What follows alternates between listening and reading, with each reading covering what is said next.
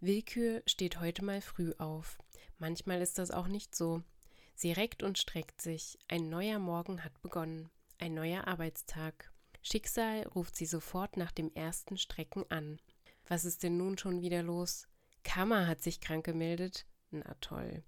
Und weil Gott und wie sie alle heißen sowieso im Dauerstress sind, darf ich jetzt wieder ran? Pah. 36 Aufgaben für eine einzige Willkürlichkeit, das ist schon heftig genug. Worum geht es denn? Ein Notfall auch noch. Wer? Hm, völlig willkürliche Angelegenheit. Und was soll ich da jetzt machen? Ach so, deswegen ich. Ja, klar. Ja, ja, ich denke mir was aus, muss nur noch frühstücken. Willkür stellt sich vor den Spiegel. Heute ist sie ein österreichischer Rockstar mit hessischen Wurzeln. Ei Leiwand. Dann zum Frühstück. Brezeln. Mittags wird Schicksal mit einem Wiener Schnitzel vorbeikommen so voraussehbar. Und zum Schreibtisch. 36 noch leere Pakete liegen bereit, wie jede Woche. Wenn Willkür mal nicht aufsteht, werden es nicht mehr, auch nicht weniger. Die 36 Perspektiven laufen einfach auf Automatik weiter, aber das würde nach spätestens zwei Wochen auffallen, dann würden die Menschen anfangen, in ihrem System ohne die Willkür leben zu müssen. Sie würden wirklich aus sachlichen Gründen Entscheidungen treffen, nicht weil sie zum Beispiel gerade Hunger haben. Dann würde Chaos einspringen und auf der Erde wüten. Deswegen darf die Willkür nicht länger als zwei Wochen am Stück die Arbeit liegen lassen. Arbeitet sie jedoch zu viel, werden manchmal Leute auf sie aufmerksam, so wie bei dem heutigen Notfall. Noch ein Anruf vom Schicksal. Es wird jetzt dringend. Was? Er will über mich schreiben? Eine Geschichte? Das ist doch Unsinn. Ich bin doch immer anders. Ich will, dass der, die oder das, ist ja jetzt auch egal, über meine stressige Arbeit schreibt. Und zwar 36 Mal. Die Gedanken des Menschen werden auf Papier gebracht. Wie kann der sich bitte einbilden, er könne sich in die Gedanken von jemand anderem, der er gar nicht ist, einfühlen? Das kann nur die Willkür höchstpersönlich. Der Mensch, ein Sprachwissenschaftler, setzt sich jetzt hin. Er muss das folgende jetzt aufschreiben, sonst würde er es vergessen, weil es nur ganz zufällig in seinem Kopf gelandet ist. Der Titel seines Textes lautet 36 Perspektiven. Darunter folgt der Fachtext. Es gibt in der deutschen Sprache acht verschiedene Personalpronomen, deren Gebrauch jedes Kind in der Grundschule erlernt. Ich, wenn man ausdrücken möchte, was man selbst sagt, denkt, tut, empfindet und so weiter du, wenn ein Gegenüber angesprochen werden soll, das einem Ich oder mehreren gegenübersteht. Er, wenn mit einem Du oder mit mehreren über einen Jungen oder über einen Mann gesprochen wird, auch bei männlichen Tieren verwendet.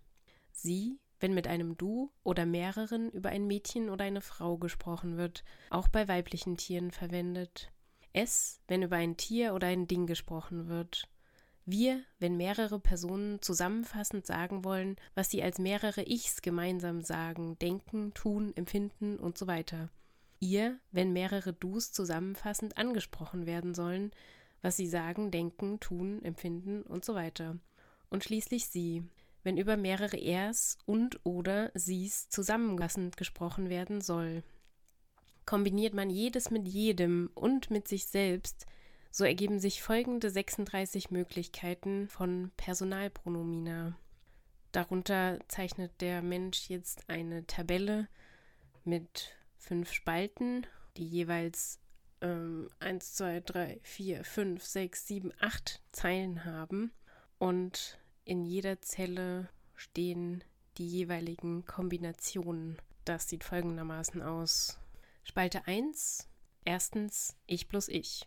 Zweitens ich plus du. Drittens ich plus er. Viertens ich plus sie. Fußnote 1. Fußnote 1 heißt sie als Einzahl. Fünftens ich plus es. Sechs ich plus wir. Sieben ich plus ihr. Acht ich plus sie. Fußnote 2. Fußnote 2 bedeutet sie als Mehrzahl. Und in der Spalte 2 sieht es folgendermaßen aus.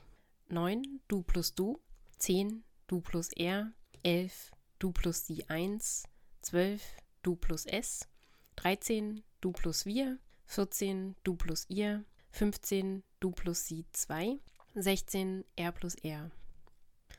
Spalte 3. Willkür verdreht auf einmal die Augen. Wie lang ist diese Tabelle eigentlich noch? Spalte 3. 17 R plus Sie 1. 18 R plus S. 19 R plus wir. 20 R plus ihr. 21 R plus Sie 2. 22 Sie 1 plus Sie 1. 23 Sie 1 plus S. 24 Sie 1 plus wir. Spalte 4. 25 Sie 1 plus ihr. 26 Sie 1 plus Sie 2. 27 S plus S. 28 S plus wir. 29 S plus ihr. 30 S plus Sie 2. 31 wir plus wir. 32 wir plus ihr. Spalte 5. 33 wir plus sie 2.